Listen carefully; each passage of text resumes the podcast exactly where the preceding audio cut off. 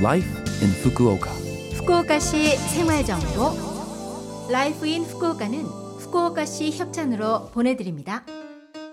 여러분 안녕하세요. 상쾌한 수요일 아침 DJ 김지숙이 인사드립니다. Life in 후쿠오카는 후쿠오카시에서 쾌적하고 즐겁게 지내실 수 있도록 여러분께 다양한 생활 정보와 여행 정보를 소개해 드립니다. 오늘도 짧은 시간이지만 저와 함께 즐거운 시간 보내시기 바랍니다. 후쿠오카시 생활 정보 12월부터 2월 사이에 맛이 좋은 무. 잎과 뿌리 모두 영양이 풍부하며 익혀 먹어도 생으로 먹어도 맛있습니다. 일본 전국에서 무를 생산하는데 후쿠오카시에서는 사와라쿠의 하라, 니시쿠의 가나타케, 키타자키에서 재배한다고 합니다.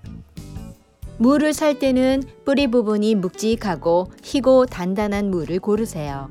가능하면 잎이 푸르고 싱싱한 게 좋은데 잎이 부러진 경우에는 단면이 싱싱한 제품을 고르세요. 잎이 달린 물을 구매했을 때는 즉시 잘라서 따로따로 보관하는데 랩으로 잘 싸서 겨울철에는 시원하고 어두운 곳, 그 외 계절에는 냉장고 야채실에 보관하세요.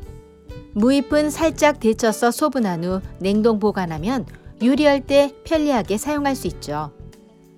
뿌리 부분은 비타민C와 소화 효소인 아밀라제가 함유되어 있는데 물을 갈아서 사용하면 소화 효과가 한층 향상됩니다. 잎부분은 카로틴, 칼슘, 식이섬유가 풍부한데 된장국에 넣거나 멸치와 함께 볶아 먹으면 좋습니다. 후쿠오카시 생활 정보. 겨울철에는 노로바이러스로 인한 감염성 위장염과 식중독에 걸리기 쉽습니다. 바이러스는 강해서 소량이라도 체내에 들어가면 감염됩니다.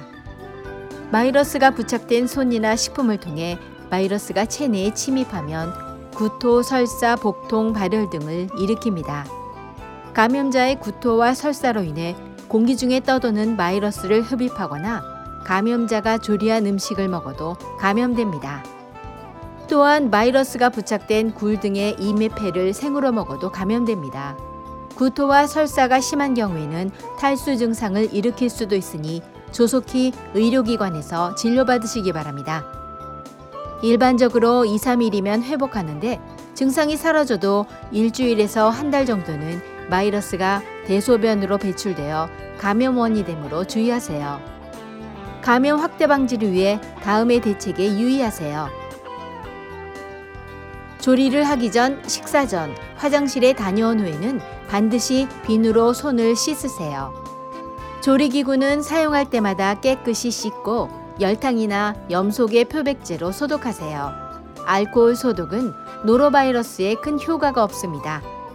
노로바이러스는 85도에서 90도 사이에서 90초 이상 가열하면 소멸됩니다. 식자재는 속까지 푹 익히세요. 가열하지 않고 먹는 야채와 과일은 깨끗이 씻으세요. 몸 상태가 좋지 않을 때는 조리를 삼가는 것도 중요합니다. 어학자원봉사자가 영어로 후쿠오카 성터를 안내하는 걷기 투어를 알려드립니다. 2월 매주 토요일 오전 10시 30분부터 12시까지 개최하며 참가비는 100엔입니다. 매주 선착순 10명까지 모집하는데 참가 희망일 일주일 전까지 신청 가능합니다.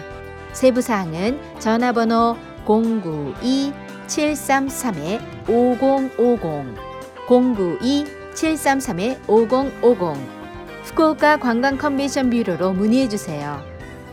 가이드와 함께 후쿠오카의 역사를 재발견하시기 바랍니다. 인기 있는 투어이니 관심 있으신 분들은 서둘러 신청하세요. 후쿠오카시 생활정보 이번 주 Life in 후쿠오카 한국어 어떠셨어요? Life in 후쿠오카는 팟캐스트로 언제든지 들으실 수 있습니다. 그리고 블로그를 통해 방송 내용을 확인할 수도 있으니 러브 FM 공식 홈페이지에 Life in 후쿠오카 페이지도 놀러 오세요.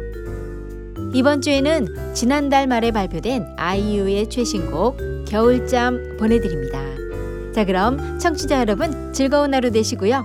저 김지숙은 다음 주 수요일 아침에 뵐게요. 안녕!